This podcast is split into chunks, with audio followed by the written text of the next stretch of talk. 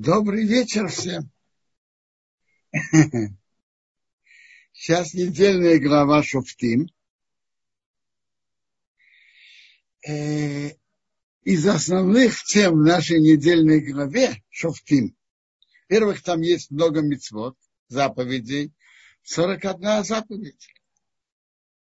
И из основных тем нашей главы это разные стороны руководства руководителей еврейского народа. Упомяну сразу часть из них, хотя бы часть из них. По первой глава начинается о судьях. Судьи. О справедливости суда, назначении судей. О верх, еврейском верховном суде, который был. О назначении царя, его законах,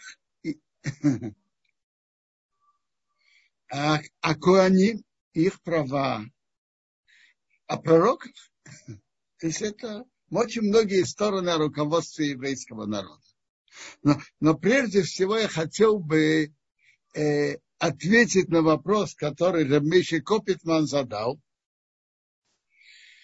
что в главе Ханан написано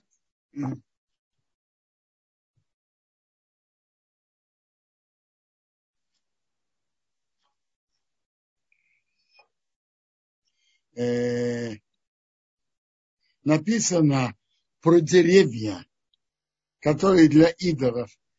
Тегадеон, обрубите, а в главе, в прошлой главе написано, Ашереем Писарафом Боиш, деревья, которые были для идолов, сожгите в огне. В чем тут разница? Так я под, после, сразу после урока искал, как это Сифрей говорит об этом, и трактат о водозара, который занимается законами идолов, оказывается, есть смешна. Хорошо, человеку, который помнит все время Мишнает и Гемору, это хорошее качество. Так там написано так, что есть шалош аширот. Три закона о деревьях, которые служат идолам. Значит, если его посадили для идола, дерево полностью запрещено. И об этом говорится в главе Эй, надо его сжечь. Его... Речь идет о дереве, который посадили для... во имя идола. А вот что будет, если посадили для других целей, для декоративных, например, а потом его обрубили и украсили во имя идола. И потом оно дальше стало расти, тогда надо обрубить то, что э, выросло потом, после того, как это обрубили и украсили, это надо отрубить и уничтожить. А само дерево запрещенным не. Ответ ясен. Это Мишна в трактате Абода Зара 48а. И то же самое в Сифрей на главу Рей. Так, я читаю сразу уже в переводе, чтобы мы успели побольше. Суд, судей и шотрим. Что такое шотрим на выражение Торы? Тех, которые обязывают выполнить решение суда. Человека, который не, не выполняет решение судей, его обязывают. Это, это называется в Торе шотрим. Так нас знать себе во всех городах, что Бог твой, Бог дает тебе по колену. То есть есть обязанность назначить судей. А каких судей? И чтобы они судили народ, справедливый суд. Назначь таких судей, чтобы они судили справедливо. Не искривляй суда. Не признавай лица. Что значит не признавай лица? Очень просто. Два человека приходят суд, к судьям, Один говорит, а, добрый день, мы с тобой вместе учились, мы уже давно знакомы. Нет такого. На суде это тот, одна сторона и другая. А вообще-то самое лучшее приводится в Шуханарух, чтобы человек не судил близкого друга и то же самое своего врага. Если просто знакомый, нет запрета судить, повторы, но самое лучшее, когда приходит к судье, который совершенно не знает обе стороны, только видит их сейчас и видит э, аргументы каждого. Э, дальше входит в это также, что обе стороны равны перед законом. Нет такого признавать лица, чтобы одному давали возможность высказываться, сколько он хочет, а второму говорить, ну, уже послушай, достаточно. Не признавай лица. И не бери взятки. Нечего говорить взять взятку, чтобы из-за этого судить несправедливо. Но даже кто-то подходит к суде, вы знаете, вы должны же будете напрячься, чтобы изучить дело как надо. Нате, нате вам баночку меда, чтобы голова ваша лучше работала. Нельзя. Что бы то ни было, когда человек у кого, у, кого одной из сторон получает что-то, он уже зависим от него. Я читал, Равин проходил, и как раз было уже к вечеру, поднимался на ступеньки в середине обсуждения, вдруг зажегся свет. Равин сказал, кто зажег? Если это э, один, одна из сторон, пусть выключит. Он не хочет одолжения никакой из сторон. Потому что взятка ослепляет глаза мудрых и искривляет справедливые слова.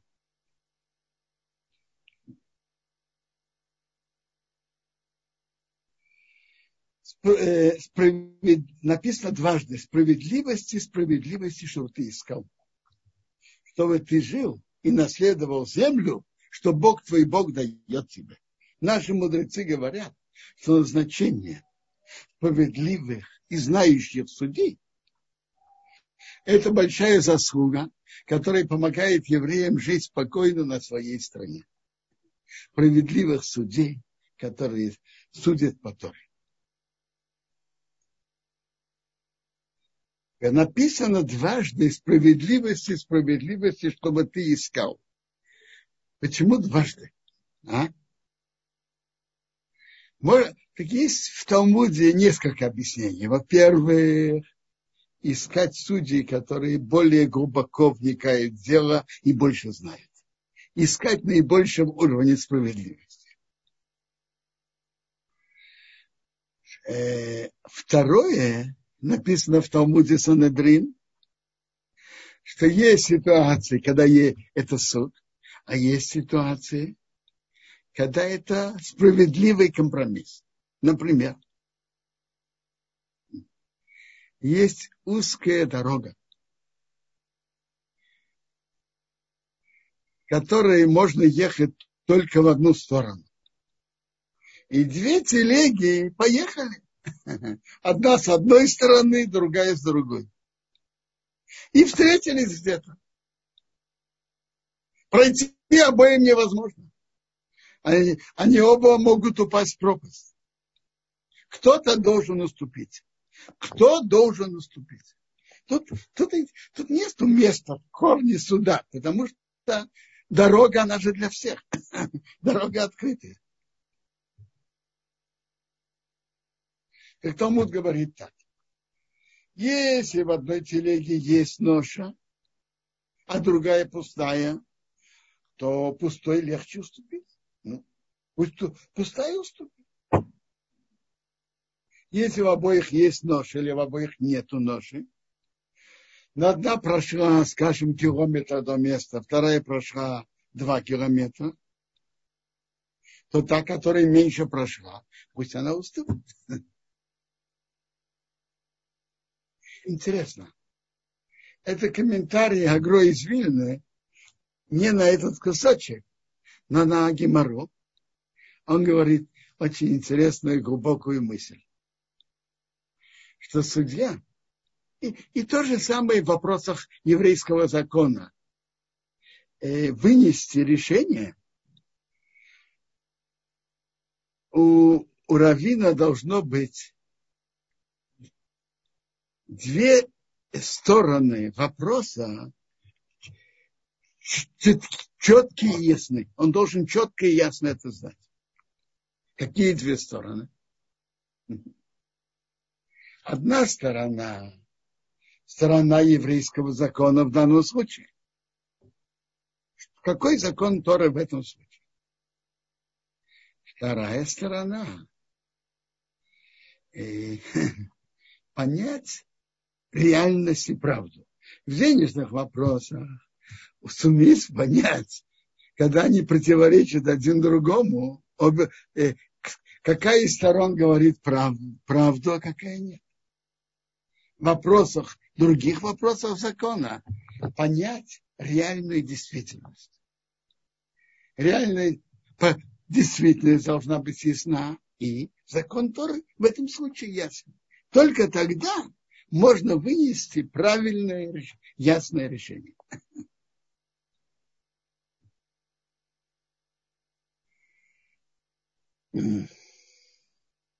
Тора тут продолжает дальше о запрете не сажать деревья для идолов и вообще никакое дерево возле жертвенника Бога.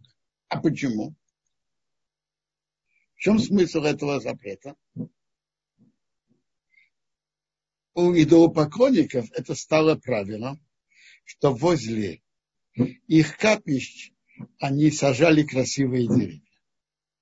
Хотя нормально, это совершенно нормальное действие. Но раз это стало их обычаем, то кто нам указал так не делать. И то же самое. Э, наши отцы приносили жертвы на одном камне. А жертвенник из одного камня называется мацева. А тут есть запрет. Не устанавливай себе жертвенник из одного камня, что Бог твой ненавидит. Почему? Когда-то наши отцы так делали. Авраам, Исаак, Яков. Ну что? Идолопоклонники сделали это себе правило то, что они сделали правилом, мы не должны так себя вести. Дальше Тора говорит, что нельзя резать для, перед Богом жертву, которая есть изъян. Это противно перед Богом. Да. Дальше идет кусочек, что если найдется в одном из городов, тот Бог дает тебе, мужчина или женщина, который сделает плохое в глазах Бога, нарушит его союз. Что? Союз с Богом. Идти служить идолам, покля... э, поклониться им.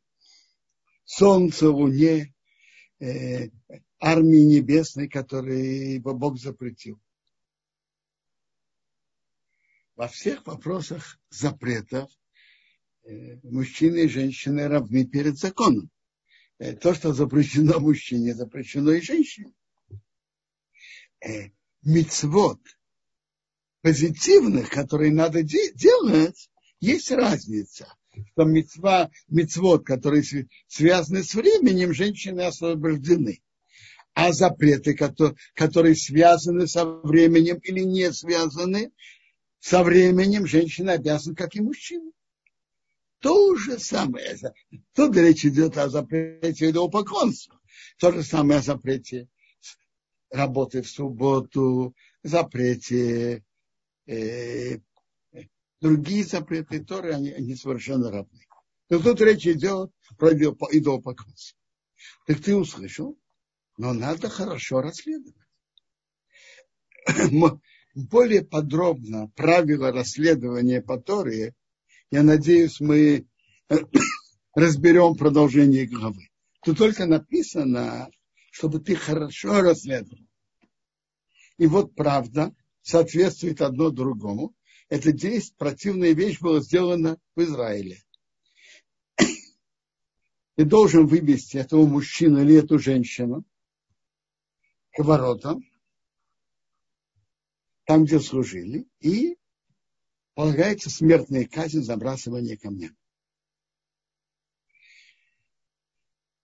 И по двум свидетелям или троим свидетелям дают смерть человеку. Он не, не дают смерть по одному свидетелю. Рука свидетелей будет первая, у, казнить его, а, а рука всего народа потом. И, убей, и уберешь плохое от себя. В чем смысл этого закона? Э, можно объяснить. Э, э, есть, э, что свидетели должны, первые поднять руки на подсудимого. Почему? Почему Тора так установила? Папа Зацал объяснял это очень просто. Что есть люди, которые э, понимают, что я не делаю действия, то это действие.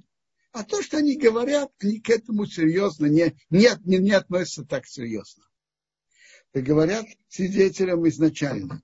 Вы свидетельствуете что-то о, о, о том человеке, что ему полагается смертная казнь, что вы изначально знали.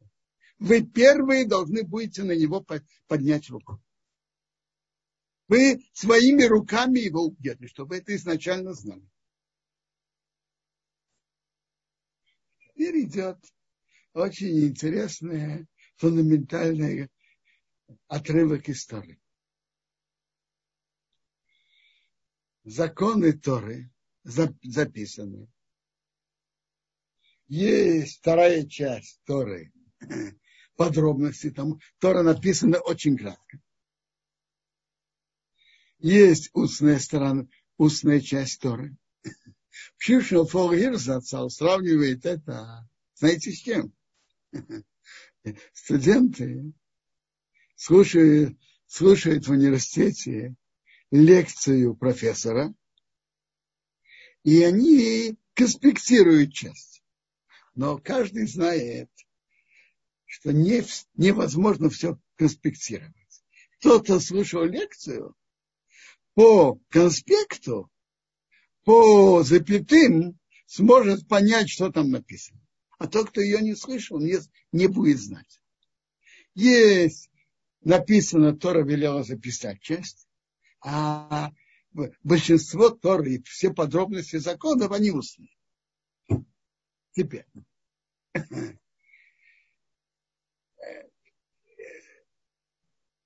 Возникают всегда новые ситуации. И возникают сомнения. Как надо поступить в данном случае? Так я читаю, как написано. Если будет скрыто от тебя вопрос суда, между кровью и кровью есть кровь, которая делает женщину нечистой, не да, а есть, которая не делает. Закон, одним законом другим. Нека, который делает его или нет. И идет спор в твоих воротах. Что значит спор?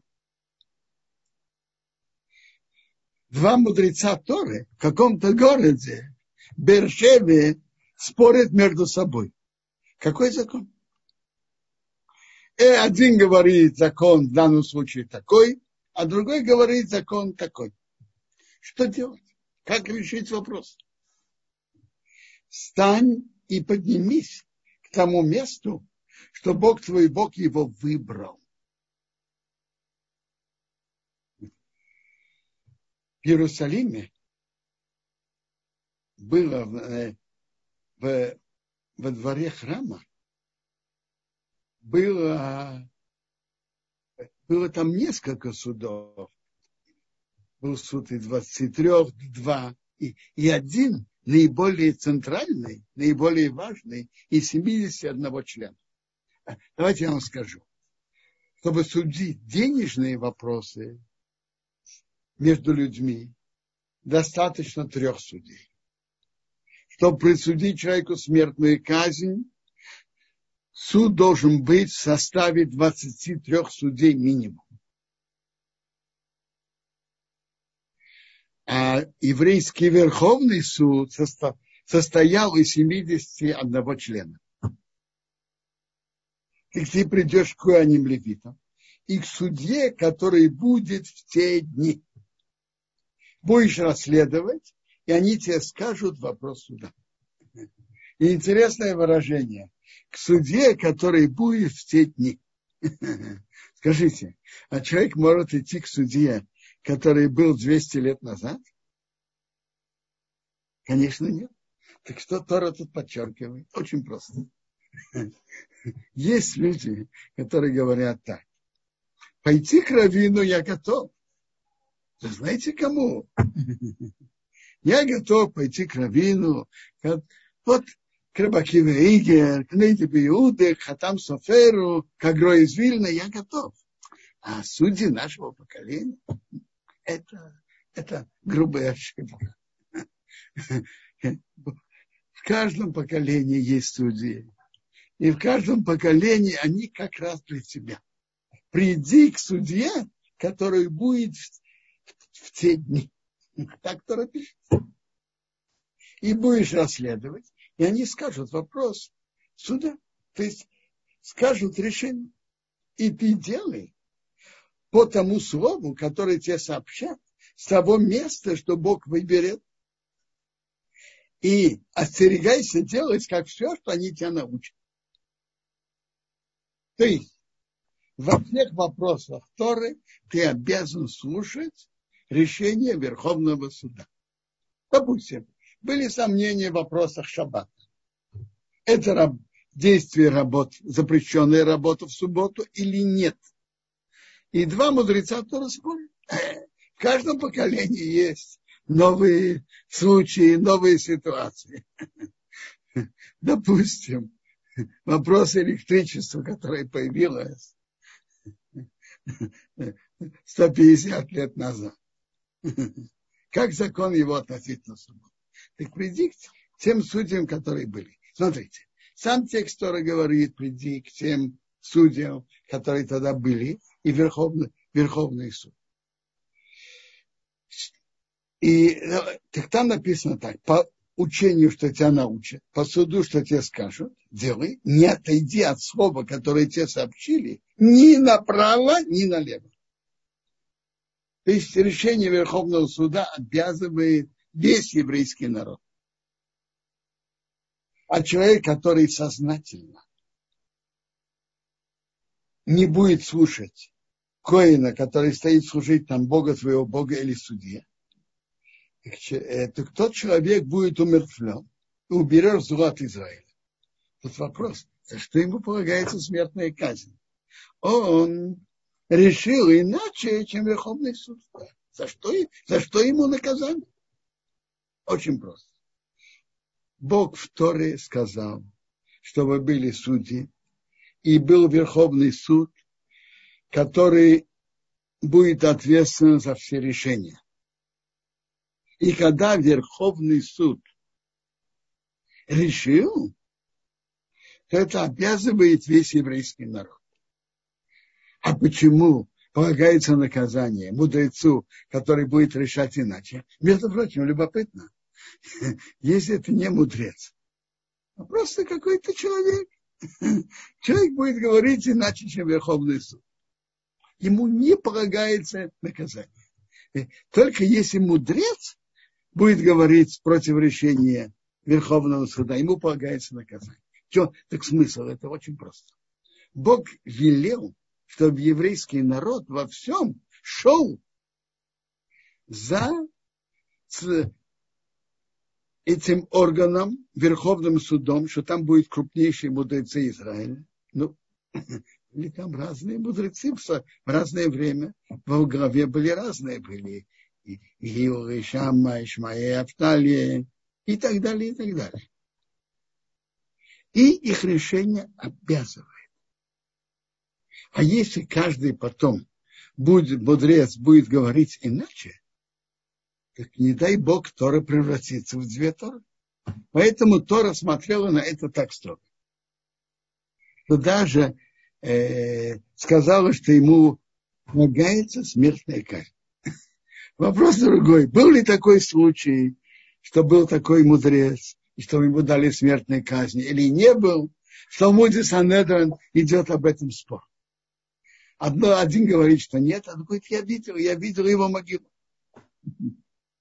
Но в любом случае это был очень редкий случай.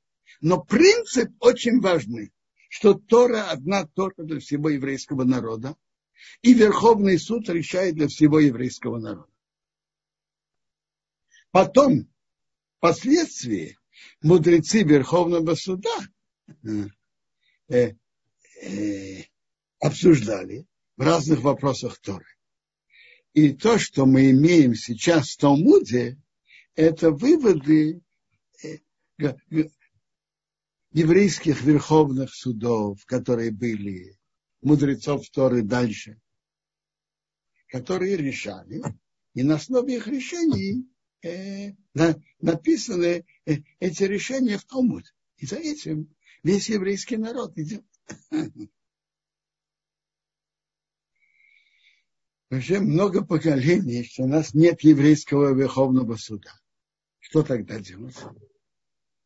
Идут за крупнейшими мудрец, э, мудрецами Торы поколений. Четыреста лет назад Рабьосеф Кар, он написал, собрал и написал Шуханарух, который стал принят всем еврейским народом. А Рабмейша Исраэль написал примечание обычаи ашкнадских евреев. И с тех пор Шуханарух э, печатается все время вместе.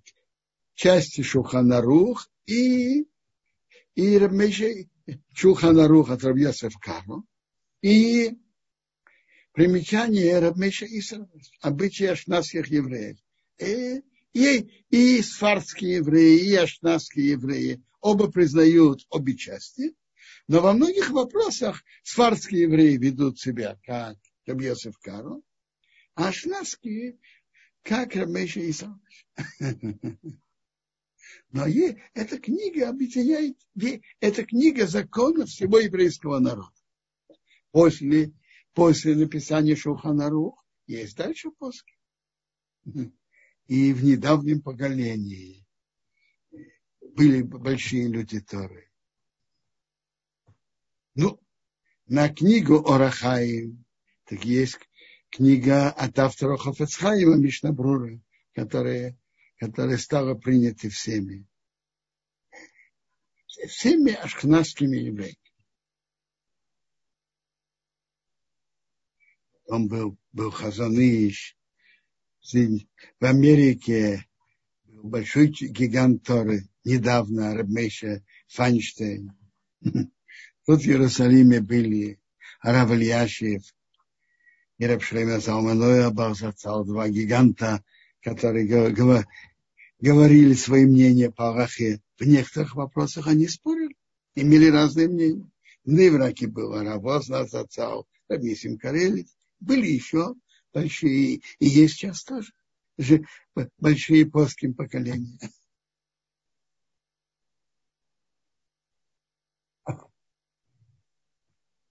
Дальше Тора нам говорит о про царя когда ты придешь в страну, что Бог твой Бог даст тебе, наследуешь и поселишься в ней, и ты скажешь, я назначу на собой царя, как все народы, которые вокруг меня.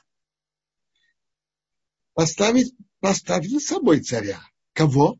Кого вы, выберет Бог твой Бог?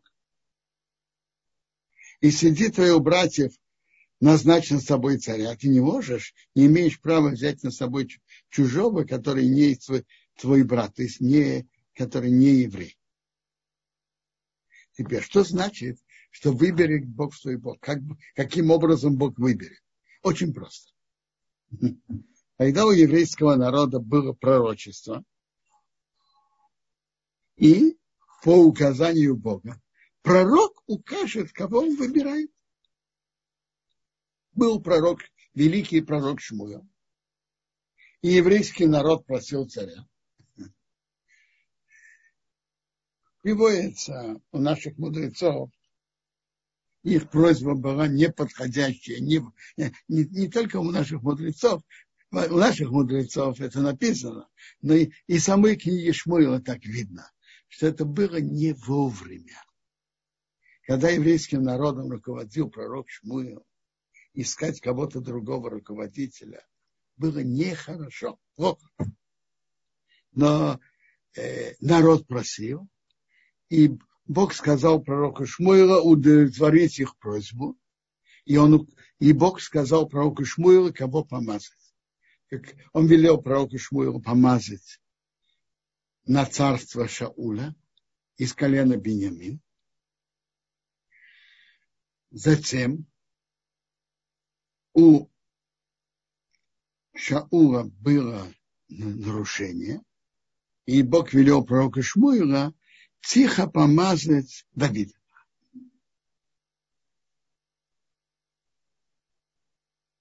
А дальше мы уже знаем, что потом потомки Давид стал царем, его потомки, и в будущем потомки царя Давида будут царями еврейского народа. Машиах будет и из потомков царя Давида по отцовской стороне, конечно.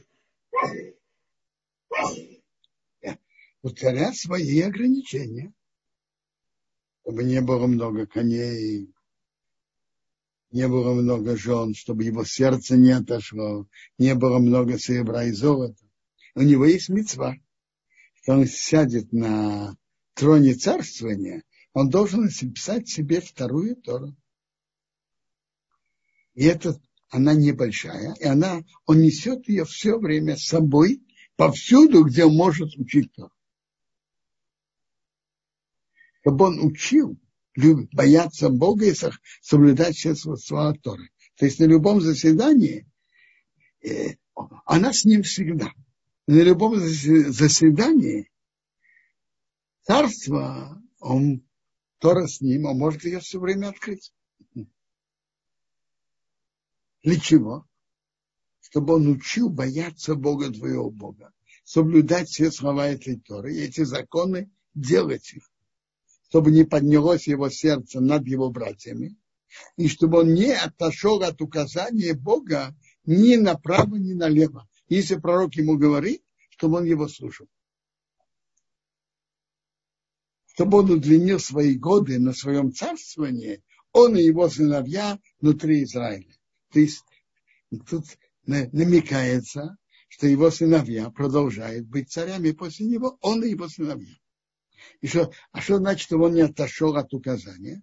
Если он отходит от указания пророка, то царство от него может уйти, как было у царя Шаула. Он отошел от указания пророка Шмуила насчет Амалыка, и поэтому Бог его отверг. Сияние царства, величие царства у него ушло. Он продолжал быть царем, но величие царства у него ушло с этого, с того момента.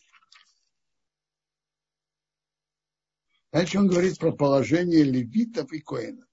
Левитов и коинов не, будет, не получат долю с еврейским народом.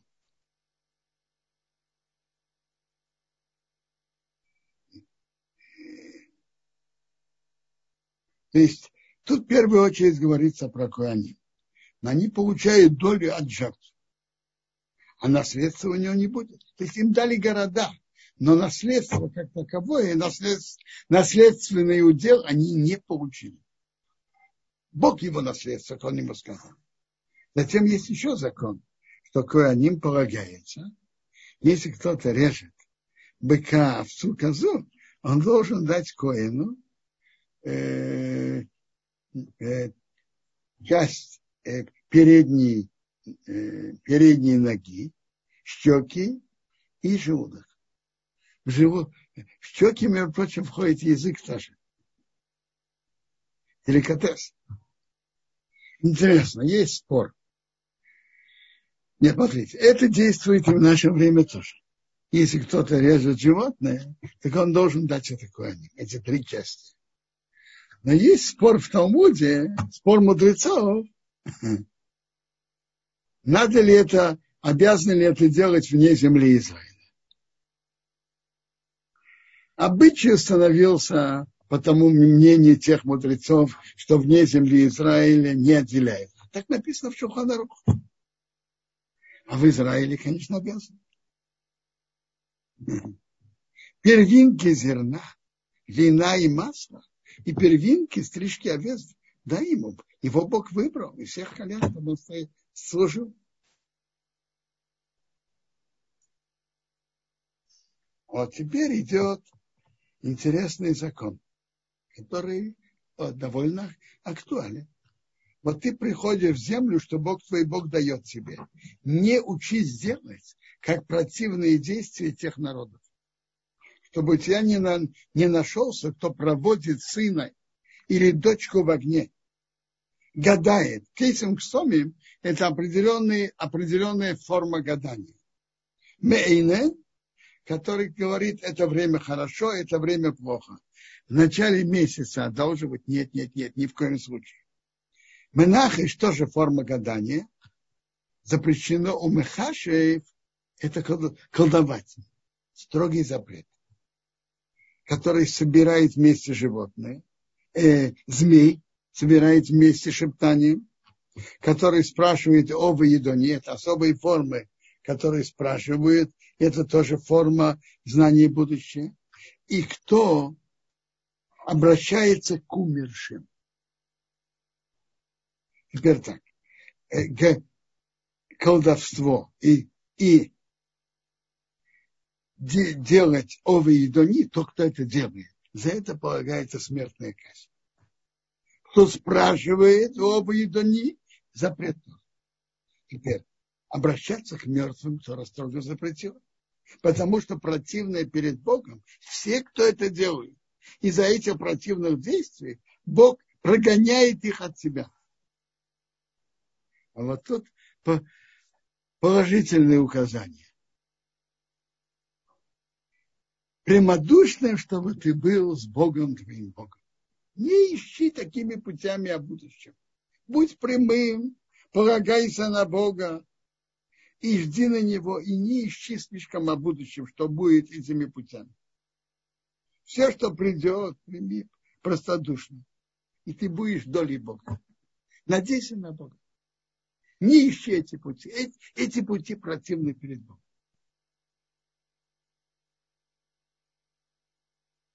Вот эти народы, они слушают разным гадальщикам. А ты не так, я Бог тебе сделал. Пророка и внутри тебя и твоих братьев, как я, Бог тебе установит. И вы должны его слушать. Как все, что ты просил от Бога твоего Бога в горе Синай, в день собрания, что ты сказал, я больше не буду слушать голоса Бога моего Бога. И великий огонь а этот не, не увижу, что я не умер. То есть евреи, они были у горы Синай, они потом сказали, что они больше этого не могут быть в таком духовном напряжении. И они просят Моше, чтобы он принял Тору вместо них, и они будут все слушать. И Бог сказал, что вы сделали хорошо. Они сказали, что мы, мы не умерли быть в таком напряжении, это, это тяжело. И если что, человек ошибается в чем-то, он может умереть. Как Бог сказал мне, они сделали хорошо, что они говорили. Я установлю им пророка из их братьев, как ты, и я вложу, дам мои слова в его уста, и он будет говорить все, что я тебе велю. Бог пошлет еврейскому народу пророков, и в течение тысячи лет от дарования Торы еврейского народа, где были пророки. Потом еврейского народа забрали пророчество.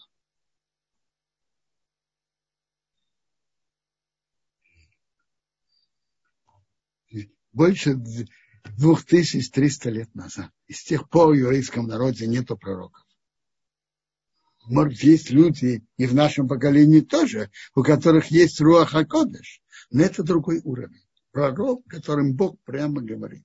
Этого уже больше двух тысяч лет нет. Есть законы пророка. Пророк говорит, мы обязаны, обязаны его слушать. А пророк, который посмеет говорить от имени Бога, что Бог ему не велел говорить, и который будет говорить от имени идолов, ему полагается смертная казнь. Талмуд говорит на это так, что есть трое, за что полагается смерть от Бога. Три случая. И три случая, за что полагается смерть по еврейскому суду. Кто пророчествует то, что он не слышал, и то, что ему не было сказано, эти, и и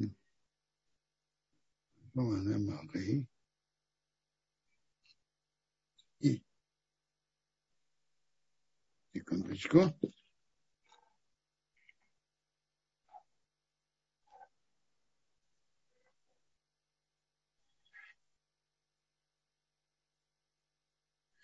Кто пророчествует то, что он не слышал, и то, что не было сказано ему, даже было сказано другому, он говорит от своего имени, и кто-то пророчится от имени идолов, что такой-то идол его послал, ему полагается смертная казнь.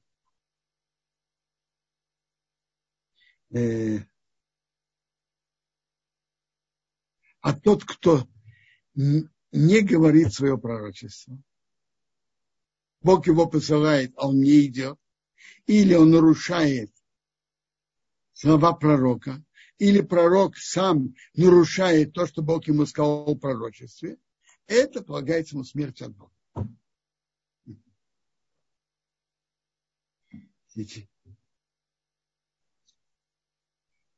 Глава читается так. Ты не должен идти за этими гаданиями. Это все нечеткое, неясное. Я же тебе даю пророк. Но все-таки запрет идти к разным гаданиям, то строго запретила. Смотреть на время, разные виды гадания, Тора строго запретила. И, за, и это запрет Тора. Или обращаться к умершим. Строгий запрет Тора.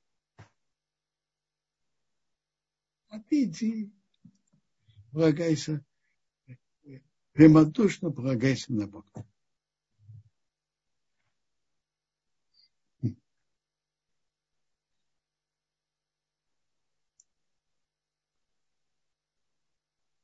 В нашей голове дальше написано о законе.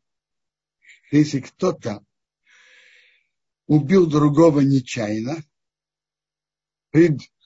они вошли вместе в лес, и его рука отклонилась с топором отрубить дерево, и железо упало от дерева, и упало на кого-то, и тот умер. Так он должен бежать в город убежище были три города-убежища на восточном берегу Иордана, который выделил Моше. Были три города внутри, на восточном, на, на западном берегу Иордана, которые потом выделили при Ишуа. И если кто-то нечаянно убил другого, не намеренно, то он должен был бежать в города, города убежища, в один из городов чем смысл этого? Несколько смыслов. Во-первых, это определенное наказание. Если кто-то убил другого нечаянно, тут же была какая-то неосторожность. Какая-то неосторожность, которая привела к смерти человека. Это такое наказание, ссылка. Но он обязан, он обязан туда бежать и не имеет права выйти за пределы города убежища. Не имеет Есть другая сторона, что родственники убитого внутри города убежища не имеют права трогать этого человека, который убил нечаянно. А если он выйдет за пределы города, они имеют право его убить. И тут две стороны. Во-первых, э, их чувства вместе держат в рамках, где они могут проявить это, где нет. И с другой стороны, это будет держать в рамках того человека, он будет, который убил нечаянно, он будет в ссылке, и он не выйдет за пределы города, потому что тогда он знает, что он ставит себя в явную опасность. А кто убивает другого он сознательно, за сознательное убийство смертная казнь.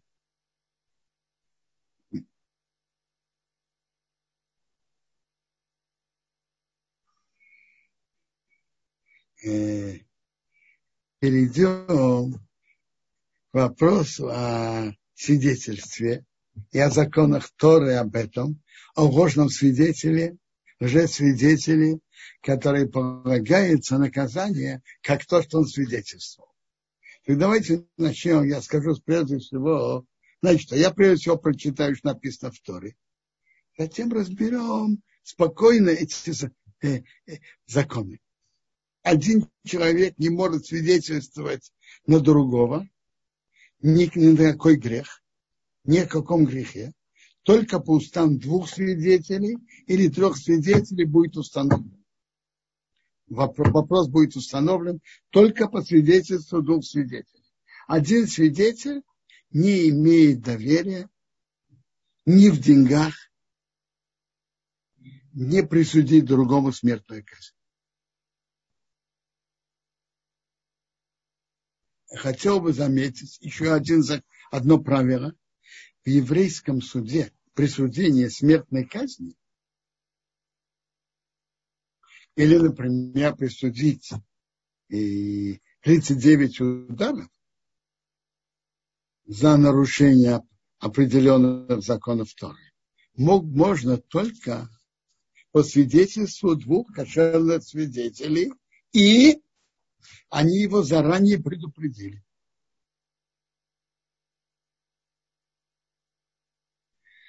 Один свидетель недостаточен. Для признания подсудимого по закону Торы не играет никакой роли. Человек приходит и говорит, я сделал такое-то преступление. Приходит в суд. Смотрите, если он приходит к Равину, я хочу сделать чува на то-то, то-то, ему Равин скажет, какие пути чувы, чтобы он сделал. Но я сейчас говорю о законе по еврейскому суду присудить наказание. По еврейскому суду присудить наказание не присуждают по признанию обвиняемого, по признанию самого человека. И его признание немного ничего не меняет. Интересно, знаете, в чем это да меняет? В денежных вопросах да. Вот идут на денежное обсуждение, и он говорит, ты знаешь, я признаю, что я тебе должен такую-то сумму. Нет никаких доказательств на это. Но раз он признался, так он, э, он обязан. И до Эсбалдин к Эйдом доме. Талмуд говорит, что признание подсудимого в денежных вопросах это как будто сто свидетелей. Это даже не как два, это как сто. Это еще сильнее. А, а присуждение смертной казни это ничего не меняет. Поэтому не было в еврейском суде никакого смысла давить на человека, что он признался. Это ничего не меняло.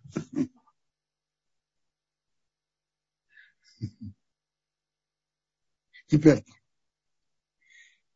я прочитаю, как написано дальше. Теперь, один свидетель недостаточно присудить смертную казнь. Теперь, косвенные доказания, доказательства тоже не являются доказательством, должно быть, э, должны быть свидетели. Когда встанет ложное свидетельство на человека, сказать, на него что-то неверное. Встанут два человека, у которых спор перед Богом, перед коинами судьями, которые будут, опять-таки, которые будут в те дни. Судьи, те судьи, которые в те дни.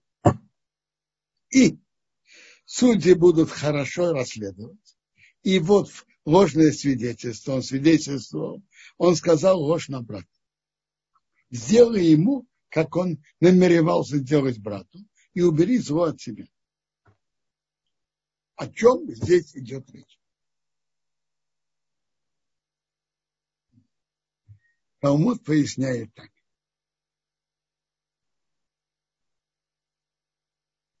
пришли два свидетеля и говорят, вот такой-то человек, Миша при наших, мы сами видели, как Миша убил Давида во вторник в Хайфе.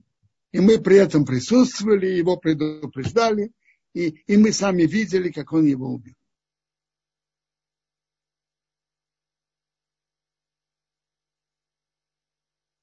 Представим себе, что придут два свидетеля других и скажут, мы были в том же месте в Хайфе, в тот же день, тот же час, и такого не было. А что же с ним произошло? Он упал и умер. Но ничего другого не было. Миша Давида не убивал. Это тогда эти два свидетеля два свидетельства, точнее, две группы свидетелей противоречат одна другой. И мы не можем знать, с кем правда, они противоречат. Мы не можем поступить не по, по этой группе свидетелей и не по той. Мы не можем ему присудить смертную казнь, потому что две группы свидетелей противоречат одна другой. Естественно, прежде всего судьи хорошо расследуют и расспрашивают и анализируют. Спрашивают, в каком месте, в какой, который час, каким образом это было, чем он его ударил и так далее, и так далее. И, во-первых, чтобы даже была одна группа свидетелей была принята, нужно, чтобы эти, эту группу чтобы их слова соответствовали одного, слова одного свидетеля, соответствовали словам другого. Если между ними есть противоречие, а слова одного не соответствуют словам другого, то это не два свидетеля, это не группа, которой мы можем принять. Мы можем принять только два свидетеля, что их слова соответствует слова одного словам другого.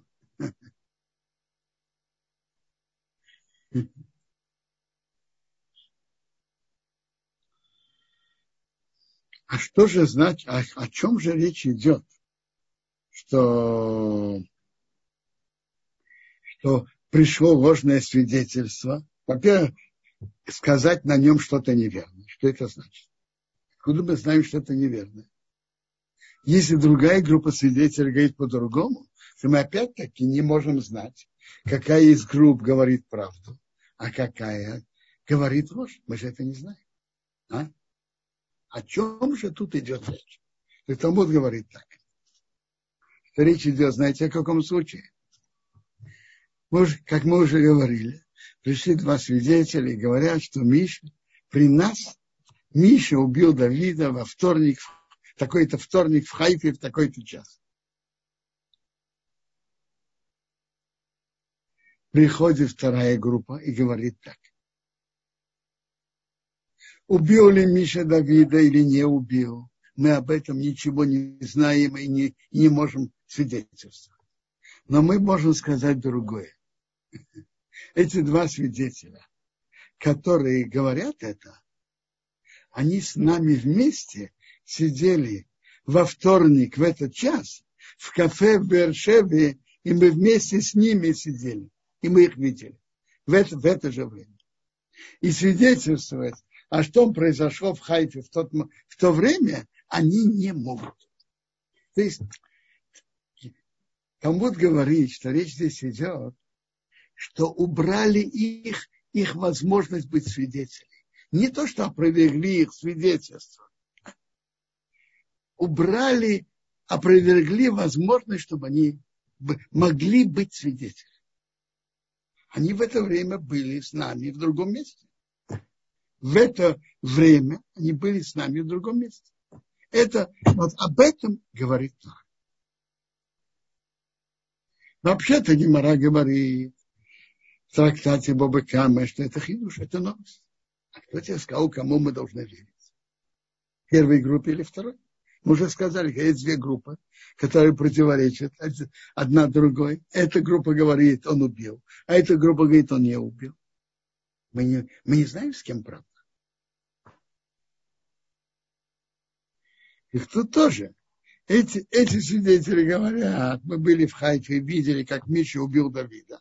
А, а эта группа говорит, вы были с нами. Но все-таки какое-то объяснение есть, как говорит, пишет Рамбан, что мы смотрим на это не как свидетельство о действии Миша убил Давида или не убил. Мы смотрим на это как на другое, что они говорят что-то, они же говорят что-то о самих свидетелях. Вы были с нами в это время в кафе в Берже. Знаете, на что, на что это похоже? Пришли два свидетеля и сказали, как мы...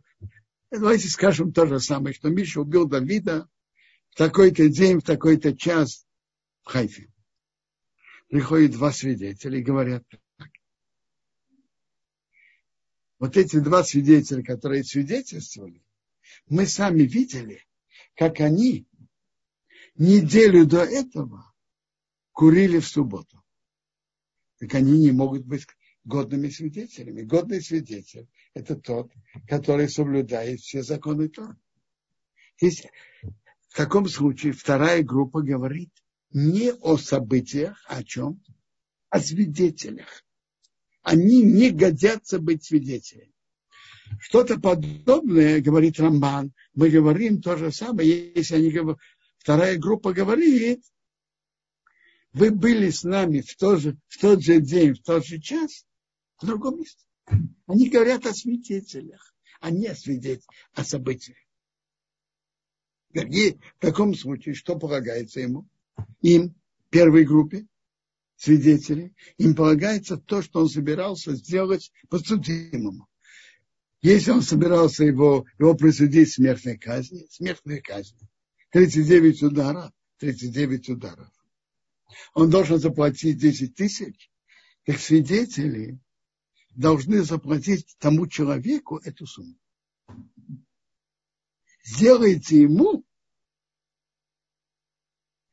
как, как он хотел сделать брату. То есть его это наказание мера за. Сделайте свидетелем то, что они собирались сделать ему. Это наказание лжецвидетелей. И это, и это об этом случае говорит Тора.